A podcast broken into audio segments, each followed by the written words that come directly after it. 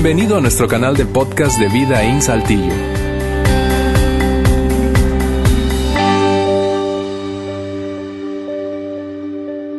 Bien, bienvenidos, bienvenidas otra vez a esta serie, el final de nuestra serie, El secreto de las parejas felices. Yo no sé si tú vas a recordar con cariño o vas a querer olvidar esa pareja de estos videos intros de la serie, pero, pero bueno, ahí están, Walter y María. Eh, ¿Qué hemos eh, querido responder a lo largo de esta serie? Básicamente una pregunta, una pregunta, y quiero ponértela aquí, eh, y es, ¿qué es lo que saben las parejas felices? Vamos, porque tú y yo, a pesar de que nos pueda parecer incluso una especie de extinción, tú y yo conocemos parejas felices.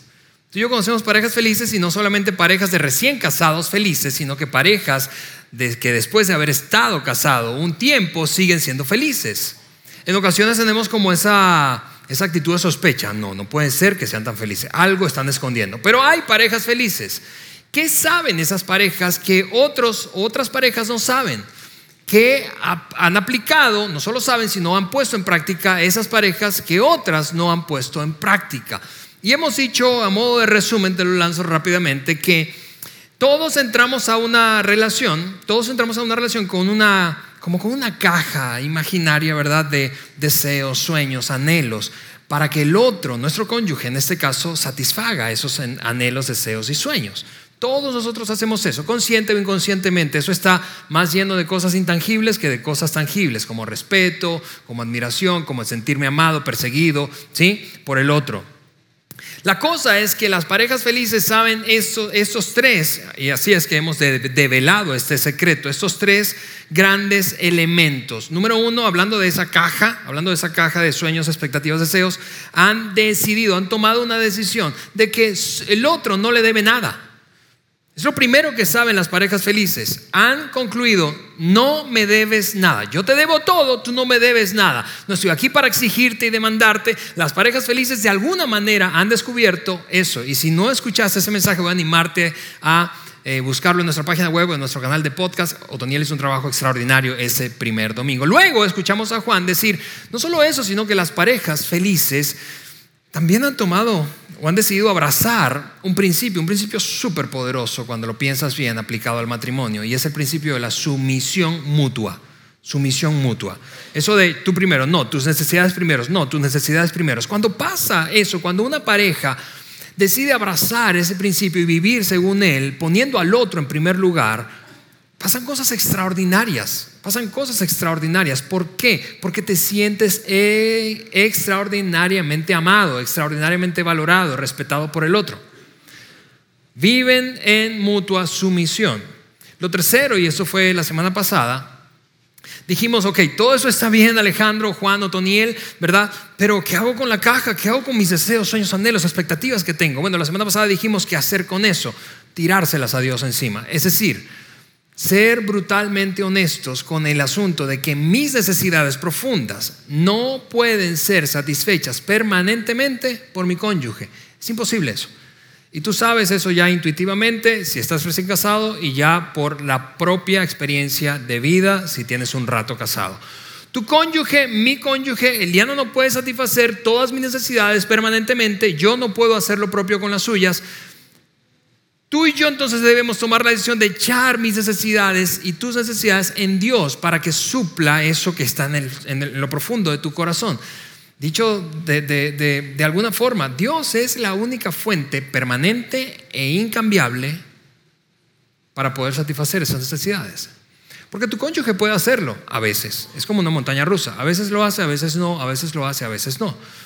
Así que esas tres cosas hemos dicho hasta este momento en la serie las parejas felices han decidido que su cónyuge no les debe nada, viven en mutua sumisión y echan sus necesidades, especialmente las más profundas, en Dios. La última cosa, y es de lo que vamos a hablar hoy, es que las parejas felices han tomado una decisión clave, y vamos a decir en un momento más cuál es esa decisión clave. No es cualquier tipo de decisión. Es una decisión que para efectos del mensaje hemos llamado la decisión feliz. Es una decisión realmente que hace toda la diferencia del mundo y es una decisión que tomamos diariamente. Es una decisión que muchas parejas no se dan cuenta que la toman, todos la tomamos, muchas no se dan cuenta que la toman y muchas además no se dan cuenta del impacto que causa en el futuro y en el bienestar de la relación. Por eso las parejas felices son felices, porque han tomado esta decisión. Una decisión, te repito, cotidiana. A veces pensamos que lo hacemos, no, tenemos opción y que realmente no es una decisión, pero tenemos tú y yo la libertad de tomar esa decisión. Esa decisión quiero abordarla a la luz de lo que enseñó, escribió un hombre muy famoso en su época, conocido como el apóstol Pablo, en el siglo I de la era cristiana. Más o menos entre el 50 y 70 después de, Jesucristo, Pablo tomó la pluma, escribió un montón de cartas que luego fueron compiladas e incluidas en lo que conocemos hoy como el Nuevo Testamento. Pero Pablo, particularmente, escribió esta carta, y vamos a tomar un fragmento del capítulo, de un capítulo de una de las cartas de Pablo, Pablo escribió esta carta a un grupo de personas que vivían en una ciudad pequeña griega llamada Corinto. Por eso escribió un par de cartas al mismo grupo. Por eso esas cartas se llaman primera carta de Pablo a los Corintios y segunda carta de Pablo a los Corintios. Examinaremos el fragmento de un capítulo famoso de la primera carta de Pablo. Un, capítulo famoso como, como el conocido más bien como el capítulo del amor. De hecho, Probablemente tú has estado en alguna boda, en varias bodas, y has escuchado parte o, la totalidad de ese capítulo, leerse, incluso algunas parejas ah, deciden incluirlo en sus votos, declaración de promesas matrimoniales. Eh, eh, muchos de ustedes incluso tal vez ni siquiera se han dado cuenta que eso forma parte de una literatura bíblica, antigua, del Nuevo Testamento. Han pensado, es literatura matrimonial, qué lindo, ¿quién habrá escrito eso? Bueno, eso está o fue escrito por el apóstol Pablo y está en el Nuevo Testamento. Me refiero al capítulo número 13 de la primera carta de Pablo a los Corintios, te repito, conocido típicamente como el capítulo del amor. Hay allí, vamos a leer varios versículos de ese capítulo, pero hay allí una frase clave que quiero rescatar para hablar precisamente de esta decisión, porque es increíble, pero hace casi dos mil años un tipo soltero, porque nunca se casó, supo que esa decisión había que tomarla para poder ser felices. Así que con eso dicho, déjame leer primera carta de Pablo a los Corintios, capítulo número 13, versículo 1. Si hablo, por cierto, déjame darte un poquito de contexto, pausa. Pablo viene hablando los primeros 12 capítulos de cómo tener una relación con Dios, una relación saludable, creciente con Dios, espiritualidad saludable pues. Pero él escribió esto a un grupo de personas que no eran judíos, eran creyentes, cristianos del primer siglo, gentiles, no judíos, pues. Y está presentándoles en algún sentido una nueva manera de abordar la religión y lo espiritual. Así que en los primeros 12 capítulos básicamente se dedica a responder la pregunta, ¿cómo puedo tener una buena relación con Dios? Y entonces él dice, la mayoría ha creído que la cosa es personal, íntima, vertical. Nadie se meta, es una onda y bronca entre Dios y yo. Pablo dice, eh, la vida espiritual saludable no funciona así. La vida espiritual saludable no es solo vertical, sino es horizontal. Tiene todo que ver con la relación que, tiene con que tienes con otros. Si no estás bien, en otras palabras, con otras personas, no puedes estar bien con Dios. Y así llegamos a este capítulo 13, te repito, usado mucho en bodas, pero vas a darte cuenta que es muy terrenal, muy práctico y aterrizado, y le apuesta a esa relación horizontal entre tú y otras personas, entre mi propia persona y otros. Pablo dice, si hablo las lenguas de los hombres y aún las de los ángeles, eso es, tú has visto eso. Hay gente que dice hablar en lenguas y que sea legítimo o no, eso es tema de otra conversación.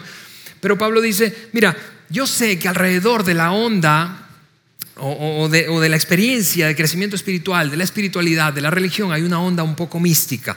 Y está bien, algunos de ustedes lo valoran, algunos de ustedes son más dados a lo carismático, algunos no, algunos dicen esa gente está loca, drogada, fumada, está manipulando a otros, lo que sea.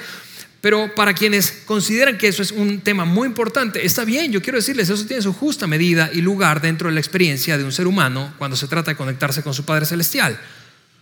Pero esa no es la cosa más importante de la espiritualidad. No lleguen a confundirse. Pablo dice, si hablo las lenguas de los hombres y aún de los ángeles, pero no tengo amor, ahí está una frase clave, pero no tengo amor, no soy más que un metal que resuena o un platillo que hace ruido. Es decir, no tiene sentido. Lo más importante de la vida espiritual, del crecimiento espiritual, de tu relación con Dios, no es, wow, qué experiencia sensorial, trascendental y mística estás viviendo. ver eso como un indicador de tu salud espiritual.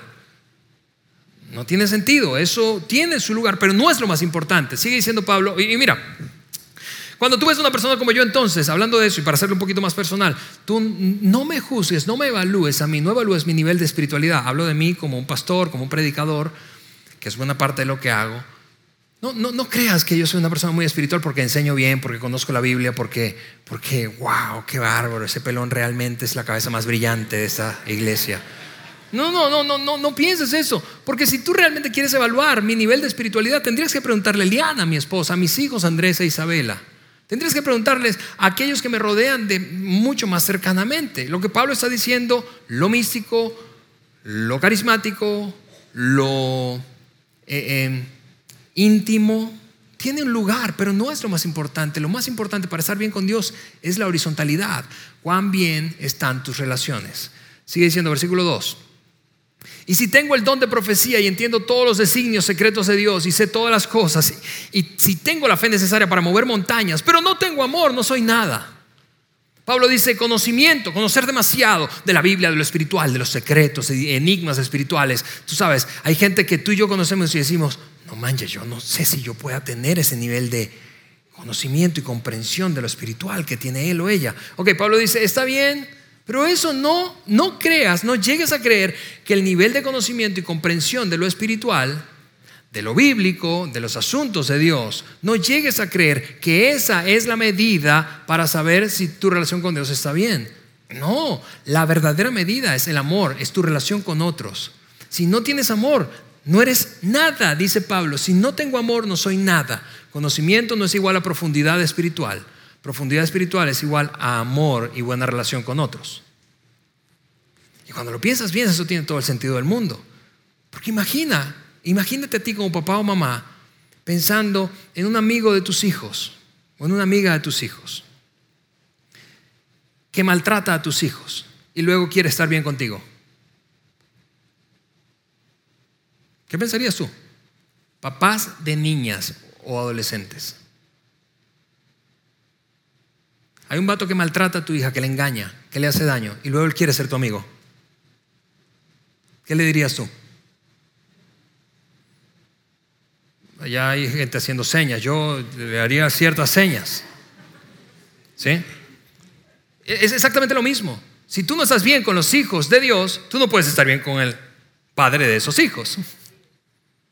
Yo no puedo estar bien. Así que Pablo hace muchísimo énfasis en eso. Luego sigue diciendo, y si reparto, esto es increíble, hay tanto que en este versículo, pero no me puedo detener demasiado. Y si reparto entre los pobres todo lo que poseo y aún así entrego mi propio cuerpo para, para tener de qué enorgullecerme, pero no tengo amor, de nada me sirve. Este es, ese versículo, escúchame, es el clavo final en, en la tumba, en el ataúd de la teología de la prosperidad.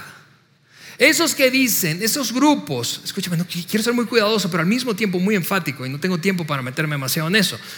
Pero esos grupos que claman por trae y, si tú das aquí, entonces esto es lo que vas a recibir. Mira, escucha, escucha, escucha. Pablo dice, tú puedes dar todo lo que te dé la gana, pero si tú no estás bien con la gente, eso no es verdadera espiritualidad. Y entonces ahí luego Pablo, regresando al tema de, ok, si eso no es estar bien con Dios y lo que necesito es tener, esa es la frase que él usa, tener amor. ¿Qué es tener amor, Pablo? ¿Qué es tener amor? ¿Qué es tener amor? Y entonces él inmediatamente se dedica, aquí viene la parte muy práctica, terrenal, rápida, que vamos a revisar. ¿Qué significa tener amor? Tener amor, dice Pablo, tener amor es saber soportar. A ver, pero no hay nada de emocional en eso, ¿no es cierto? Porque cuando pensamos en amor, cuando piensas en la palabra amor, ¿sí? Dependiendo de tu distinción y cómo fuiste criado y creciste, ¿verdad? Y la expectativa que tienes del amor, entonces tú piensas como globos, burbujas flotando alrededor, música espectacular, eh, música que nos, nos pone a bailar románticamente, tú piensas en él, en ella. Ok, Pablo dice, eh, está, bien, sientes cosas lindas, pero el amor es, como dijera el, eh, el apóstol Ricardo Arjona, ¿Sí? Cuando se refería a Jesús, Jesús no es sustantivo, ¿qué es? Verbo, el amor es acción. El amor es hacer actos de amor. Amar es actuar para poder tener una relación saludable con otros, necesitas tener amor. Pero para tener amor, porque mira, si yo hiciera una encuesta aquí y yo te preguntara, a ver, ¿tú tienes amor? ¿Quién diría, no, yo no tengo amor? No, todos diríamos, claro que tengo amor. Pero ¿qué significa tener amor? Tener amor es hacer cosas, hacer actos de amor. Es ser bondadoso, es no tener envidia, ni ser presumido, ni orgulloso. Es decir, cuando le vaya bien a tu cónyuge, regresando al contexto de una relación matrimonial, cuando le vaya mejor a ella que a ti, Tú no le das cabida a la envidia. Que a pesar de que te hizo algo, que te hizo daño, tú no estás pensando en la manera de encontrar revancha, para no decir venganza, me la va, me la va a pagar. Tú estás pensando, no, no voy a hacer eso, voy a ser bondadoso. Aun cuando probablemente merecería que no lo fuera. Pablo dice, ¿Realmente quieres tener amor? Esto es tener amor, no tener envidia, ni ser presumido, ni orgulloso, ni grosero, ni egoísta, ni enojarse fácilmente. Ah, porque tú y yo, es, es, ridículo pensar que no nos vamos a enojar, pero ni enojarse tan fácilmente. Algunos tenemos como un don casi innato para enojarnos fácilmente. ¿No es cierto? Ahí mi esposa dijo, sí ni enojarse fácilmente, ni guardar rencor. Ahora, quizá tú piensas, ¿quién puede hacer eso, Alejandro? Está bien, está bien como para literatura romántica y de matrimonio, pero ¿quién puede hacer eso en la práctica? ¿Quién? Ok, yo estoy contigo, yo, yo veo eso y digo, no manches, eso es una carga demasiado pesada, yo no sé si pueda yo, pero como me gustaría que Eliana sí pudiera. ¿No es cierto? Tú quisieras estar casado casada con alguien que sí pudiera. Tú te preguntas, yo no sé si pueda, pero yo quiero que él pueda. Él tiene que poder. Ok, todos queremos eso. Y Pablo dice, es exactamente esa la naturaleza de una buena relación, el compromiso personal de cada una de las partes, en este caso, hablando de matrimonio, de tener amor. Luego dice una frase que voy a pasar muy rápido porque luego voy a regresar a ella más tarde, pero él dice, es no alegrarse de las injusticias, sino de la verdad. Y entonces suelta una pequeña, una pequeña lista concluyente de cuatro cosas que quiero repasar, especialmente una de ellas, y allí vamos a encontrar la decisión de la que te hablaba hace un rato. La decisión clave, la decisión clave que una pareja toma diariamente. Él dice, el amor, tener amor es esto. Una persona que tiene amor, todo lo disculpa todo. Todo. Todo lo cree, todo lo espera, todo lo soporta. Voy a ponerte otra versión bíblica, de traducción bíblica, que creo que expresa más, más poderosamente lo que hablaremos en los siguientes minutos. El amor siempre protege, siempre protege, siempre protege, siempre confía, siempre espera y siempre persevera. Ahora, de estas cuatro declaraciones, cualidades, características de alguien que tiene amor, tener amor es esto, es proteger, confiar, esperar y perseverar. En resumen, ¿verdad? Hay, tres de esas cuatro que yo puedo entenderlas y a primera vista me parece bien, lógico. Es decir, caen dentro de mi cancha, pero hay una que yo siento que no cae dentro de mi cancha, que cae en la cancha de Eliana. Y probablemente coincidas conmigo. Es decir, hay tres que caen en la cancha del amante, pero hay una que cae en la cancha del amado. ¿Y cómo yo puedo responsabilizarme por eso? Y es allí donde está el meollo de la decisión de la que quiero hablarte hoy en esa que parece no estar en nuestra cancha. Y me refiero a esa que dice siempre confía, siempre confía. ¿Por qué? Porque, mira, de hecho la literatura, o más bien, la traducción original, en el texto original en griego que escribió Pablo eso, usa la palabra, no usa la palabra confía, sino cree, todo lo cree. Ahora, pero eso es ridículo. ¿Cómo puedes decirme que todo lo cree? No, es, no existe una relación que funcione así. Todo lo cree. Que me diga cualquier cosa y se lo va a creer todo lo cree. Eso parece no estar mucho en nuestra cancha, pero Pablo dice, ahí está, ahí está. Esas cuatro cosas son las que hacen posible una relación vibrante. Vibrante. Déjame ilustrarlo de esta forma. Todos nosotros, tú y yo, cuando nos casamos tenemos expectativas. Por un lado esperamos que nuestro cónyuge, y ya hemos hablado de eso en semanas anteriores, haga algo o deje de hacer algo. ¿Sí? Nos promete hacer algo, nos promete hacer algo desde cosas más muy triviales hasta cosas más trascendentales. Y por otra parte está lo que experimentamos, ¿cierto? Y muchas veces En mi matrimonio, en el tuyo no seguro. Hay una brecha entre lo que yo espero y lo que realmente experimento.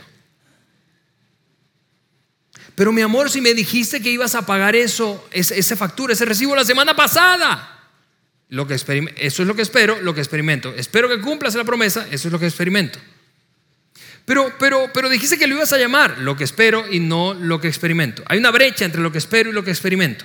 Hay una brecha. Esta brecha, este espacio, lo llenas con algo. Y aquí está la decisión que te, hablo, que, que te he dicho desde el inicio de este mensaje, que todos nosotros tomamos diariamente. ¿Con qué lleno la brecha cuando lo que espero no es lo que experimento? Pero mi amor, dijiste que ibas a recoger, dijiste que ibas a recoger, voy a hacer esto demasiado personal. Dijiste que ibas a recoger esa cobija de la perra que está, de la perrita que tenemos en casa, que está hecha un asco, hace dos semanas. Eso me lo dijo ayer Eliana. Dijiste eso. Y no ha ocurrido. No eran dos semanas, dos semanas, por cierto, pero ella quería, tú sabes, meterle un poco de, énfasis. Ok, así que lo que espero, lo que experimento. Lo que, lo que espero, lo que experimento. La expectativa, la experiencia. ¿Con qué llenas la brecha cada vez que hay brecha? Es una decisión que tomar. Y esa decisión es la que toman las parejas felices. Deciden llenarlo con esto, creyendo lo mejor creyendo lo mejor. Que en vez de tener la suspicacia es seguro me está mintiendo. No, quizás se retrasó porque realmente había mucho tráfico. Creyendo lo mejor. Probablemente no pagó esa factura que debía pagar, ese recibo de nuestros servicios en casa, porque realmente tenía mucho trabajo. Creyendo lo mejor. Creyendo lo mejor. En verdad, hey, se le fue la onda del aniversario y en vez de seguro, ya se va a acercar el aniversario, estás pensando, y seguro se le va a olvidar el infeliz ese. Porque realmente solo tenemos dos opciones para llenar esto, y esa es la decisión, escucha, o lo llenas esa brecha creyendo lo mejor o asumiendo lo peor. Las parejas felices hacen esto, las que no lo son hacen esto.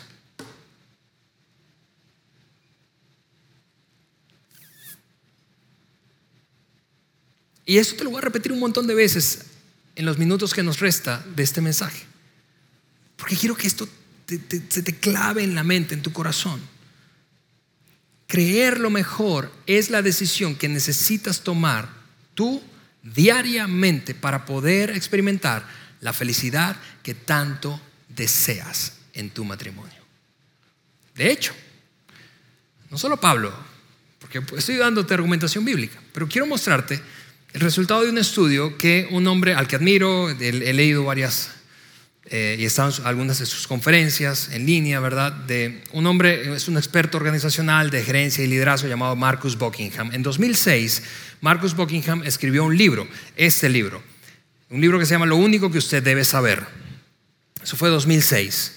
Y en ese libro habla de liderazgo, de cómo ser un mejor gerente, un mejor líder, crear mejores equipos y organizaciones, pero tomaron eh, como parte de ese análisis un estudio, un estudio realizado durante 20 años en más de 10 países, con parejas de más de 10 países diferentes, Europa y América, ¿sí?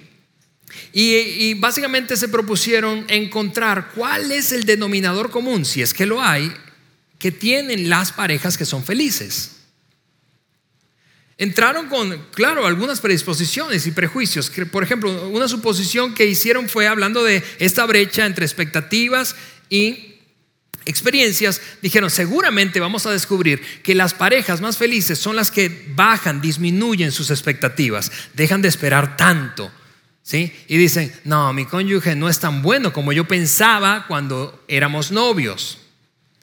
Y entonces, como bajo mi expectativa, soy más feliz. ¿Por qué? Porque no, hay, no es tan grande la brecha.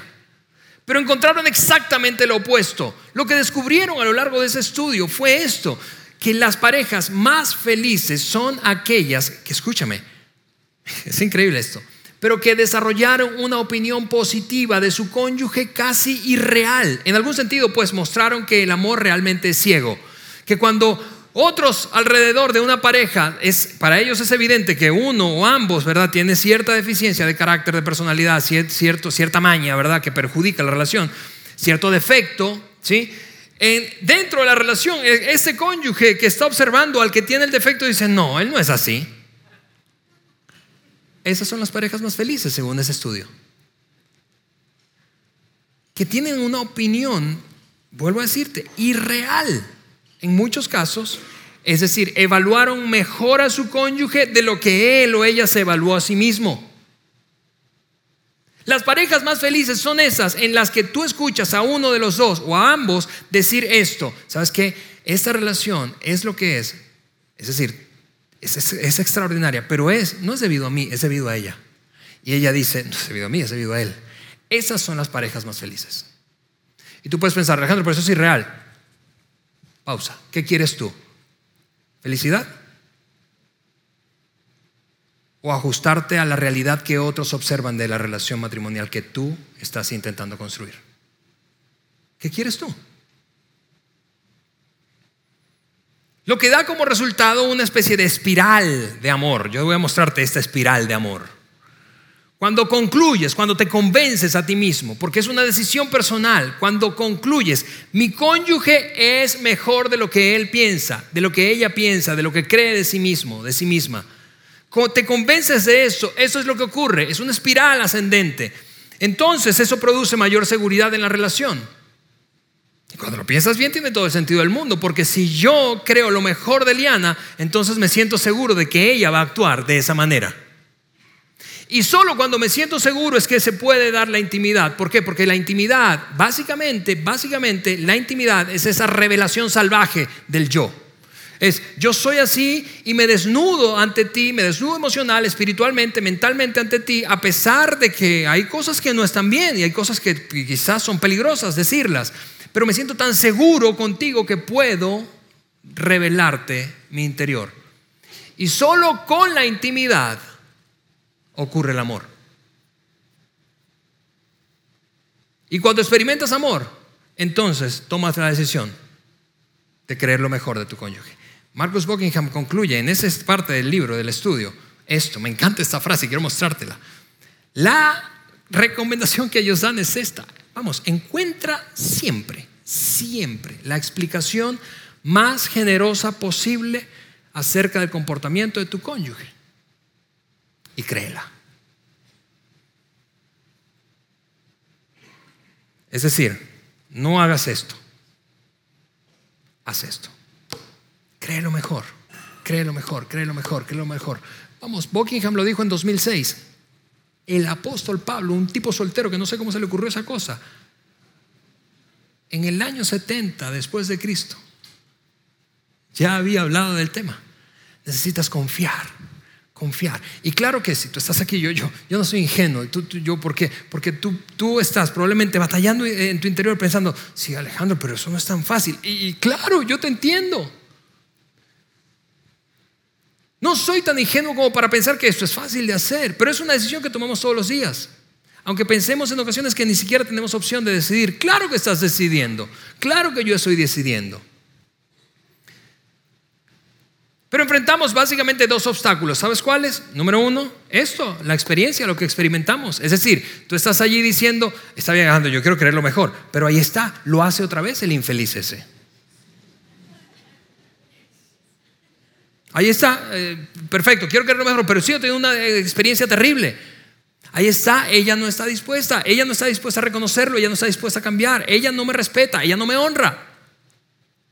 Ahí está, es lo mismo. Me humilla frente a otros. Eso, entonces tú dices, bueno, lo que experimento es un obstáculo, claro que sí. Por otra parte, no solo, no solo lo que experimentamos puede ser un obstáculo, sino lo que somos. Lo que somos. ¿Por qué? Porque tú y yo no entramos a una relación matrimonial como una pizarra en blanco, ¿verdad? Eso fuera lindo. Vamos a escribir por primera vez en esta pizarra. No, tú y yo tenemos heridas, traumas de nuestra infancia, con nuestros padres, con nuestros abuelos, con nuestros hermanos, hermanos mayores, con nuestros jefes, con una relación previa, con la relación que rompiste recientemente. Todo eso te ha marcado y por lo tanto te ha hecho esa combinación de tu personalidad, tu temperamento, tus experiencias vividas, los traumas y las heridas del pasado, te hacen lo que eres. Pero escúchame, a pesar de que ahí están esos dos obstáculos, son ciertos, son ciertos y hay que reconocerlos y por eso algunos tienen mayor dificultad en abrazar esta decisión. de creer lo mejor, la, la cosa es que a pesar de que esos obstáculos están allí, son reales, la decisión sigue estando pre- presente. Frente a ti, frente a mí está, ¿con qué voy a llenar esta brecha? Está bien, tengo traumas, sí. Sí, sigo experimentando algo de frustración, porque espero algo y sucede otra cosa. Está bien, pero vas a tener que tomar una decisión. Y la estás tomando. Todos los días estás llenándolo con esto o con esto. Y mira, esto tiene un problema. Asumir lo peor o sospechar tiene un problema. Es que esto es una profecía autocumplida. Es decir, si tú le entras a la cosa con suspicacia, sospecha, ¿verdad? Eventualmente vas a encontrar algo que, con, con el que lo que puedas concluir, ves, yo tenía razón. Si tú entras, escucha esto, si tú entras, piensa esto conmigo, si tú entras a la, suponte, eh, eh, se, acerca el, el- el aniversario de bodas y tú estás dos, tres semanas antes, seguro se le va a olvidar. Yo lo conozco. Se le va a olvidar. Y, y yo lo conozco la cara. Cuando me está, yo, yo sé cuánto me está mintiendo. ¿Sí? Tú vas a encontrar algo, alguna pista. Porque es una profecía autocumplida. Pero eso también es una profecía autocumplida. Porque todos nosotros crecemos mejor y nos desempeñamos mejor en un ambiente de aprobación que de crítica. Si tú estás pensando, yo no le voy a, mira, es que le voy a entregar esta adicional de la tarjeta de crédito, pero es que yo sé que se va a deschongar, se va a deschongar. Entonces, ante cualquier gastito, tú vas a decir, lo sabía, por eso es que yo nunca te doy una adicional. ¿Ves? Créelo mejor, porque con algo vas a llenar la brecha. Créelo mejor. Regresamos rápidamente a repasar unos versículos de Corintios 13, ¿sí? que ya vimos. El amor no se deleita de la maldad, sino que se regocija con la verdad. Es eso que mencionaba hace un momento, no es, ajá, te descubrí, yo sabía. Es como que te deleitas con el descubrimiento, yo sabía. Yo sabía que esto es lo que iba a pasar finalmente. No andas llevando un récord. Es, más, dice Pablo, no lleva un registro de los errores o ofensas recibidas. No guarda rencor, dice en otra versión. No está constantemente de manera histórica repasando. No, pero yo recuerdo aquella vez, hace 15 años. Como, escúchame, como algunas mujeres parecen tener un don. Así como nosotros tenemos un don de molestarnos con mucha facilidad, los hombres digo, yo sé que es una generalización, pero muchas mujeres parecen tener un don de esa memoria histórica en la discusión. No, yo recuerdo, hace siete años yo recuerdo, yo, yo to todavía tengo esa herida aquí. No guarda un registro de las ofensas recibidas. El amor siempre protege. ¿Protege de qué? De la desconfianza, ¿sí? Protege de la sospecha y la suspicacia. El amor siempre confía, el amor cree lo mejor, cree lo mejor. El amor encuentra la explicación más generosa posible acerca del comportamiento del cónyuge y decide creerla, abrazarla. El amor siempre espera. El amor espera un futuro mejor. El amor en algún sentido es ciego en ese punto. El amor está pensando optimistamente acerca del futuro a pesar de que hoy no sea lo ideal. El amor dice, las parejas felices están constantemente pensando así, quizá hoy no es lo que queremos, pero en el futuro lo va a ser. Yo sé, yo sé que vienen días mejores, yo sé que vamos a tener el matrimonio que tanto hemos soñado. Y finalmente Pablo dice, el amor persevera. Eso es una cuota de realismo puro.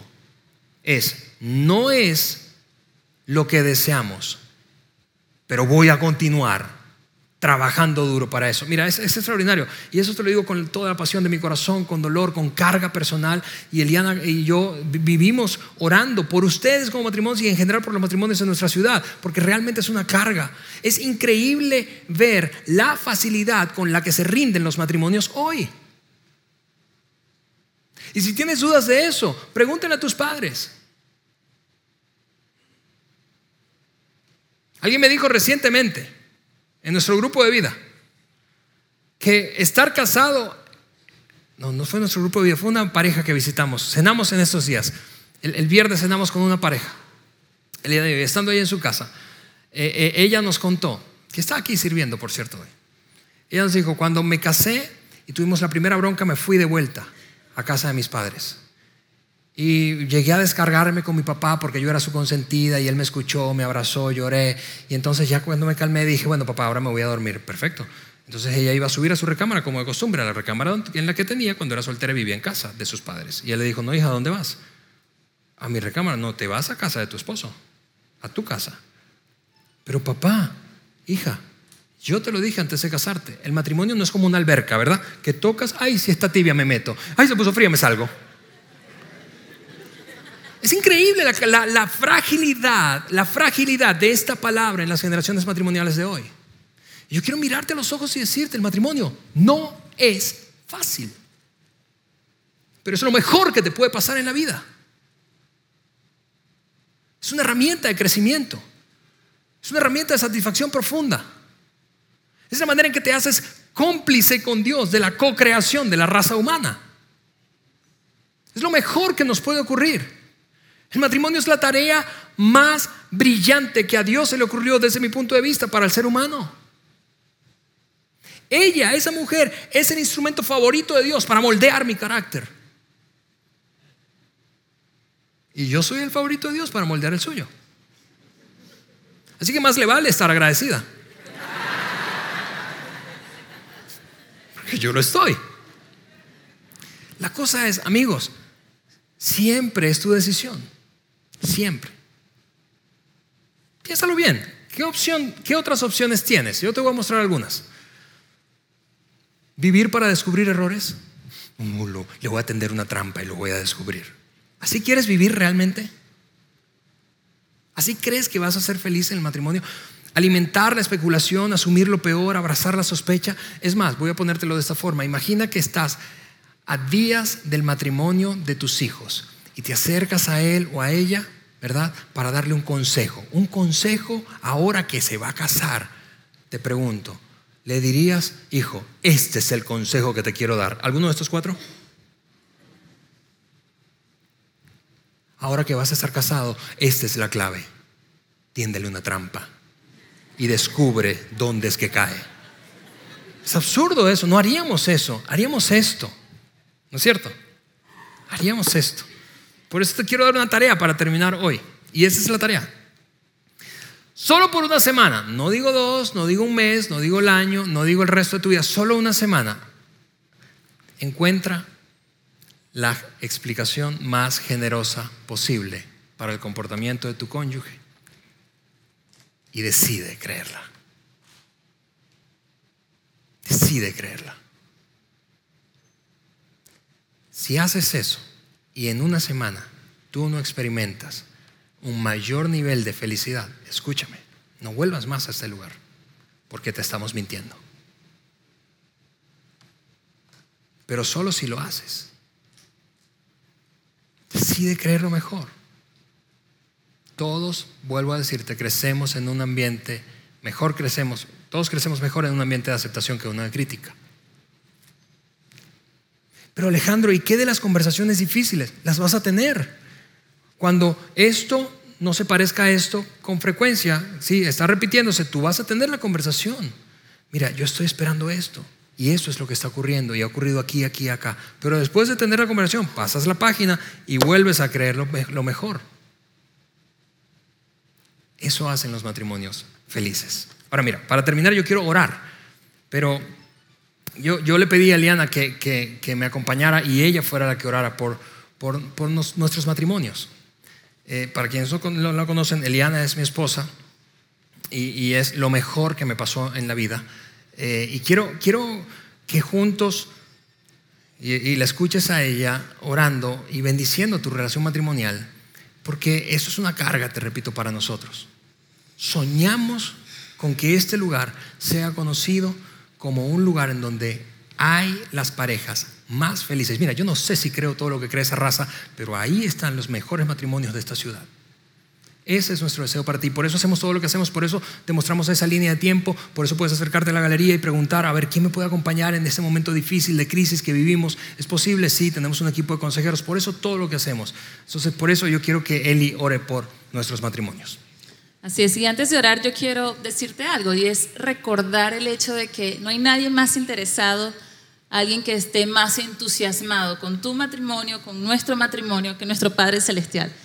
Y el recordar eso a mí me llena de esperanza y entusiasmo porque todos los principios que hemos visto durante estas semanas, todas esas verdades, todas esas tareas que nos han dejado, cobran más sentido cuando sabemos que nuestro Padre Celestial está a favor de nuestro matrimonio y es el, el aliado ideal para que alcancemos ese matrimonio que tanto hemos soñado. Con eso en mente te invito a que junto conmigo oremos y pongamos nuestras familias y particularmente nuestro matrimonio en sus manos, ¿sí? Señor, te damos gracias en esta tarde, Dios. Gracias por cada matrimonio que está en este lugar. Gracias por cada matrimonio representado en este lugar. Gracias por cada hombre y por cada mujer que hoy decide luchar pelear y hacer lo que sea necesario, Dios mío, para alcanzar el diseño del matrimonio que hay en tu corazón y en tu mente. Te pedimos hoy tu ayuda, Dios. Ayúdanos a seguir haciendo lo que tú nos dices que hagamos, a seguir cumpliendo esos principios, a seguir pensando y colocando a nuestro cónyuge, Señor, en primer lugar, a, someternos mutuamente, Señor. Y hoy incluso decidimos vaciar todas nuestras necesidades nuestras expectativas, nuestros sueños en ti, Señor, y no en nuestro cónyuge, Señor. Y hoy, como hemos escuchado, queremos tomar la mejor decisión cada día, de creer, de esperar lo mejor de nuestra pareja, Señor.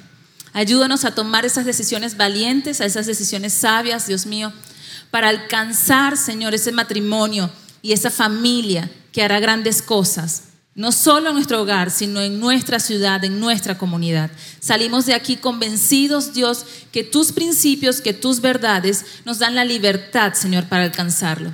Oramos en el nombre de Jesús. Amén. Gracias por haber escuchado este podcast de Vida en Saltillo. Si deseas escuchar estos mensajes en vivo, te invitamos a que nos acompañes todos los domingos a nuestro auditorio para más información sobre nuestra ubicación y horarios, entra a vidainslt.org o síguenos en nuestras redes sociales como Facebook, Twitter e Instagram. Nos vemos la próxima semana.